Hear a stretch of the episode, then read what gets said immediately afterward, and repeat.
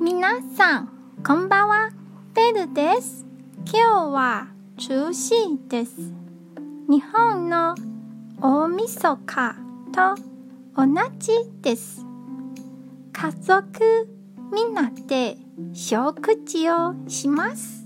年越しそばではなく、お鍋を囲むのが多いと思います。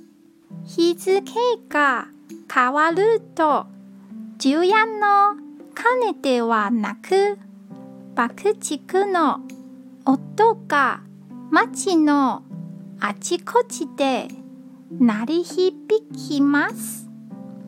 今日も一日お疲れ様でした。ゆっくりお休みくださいね。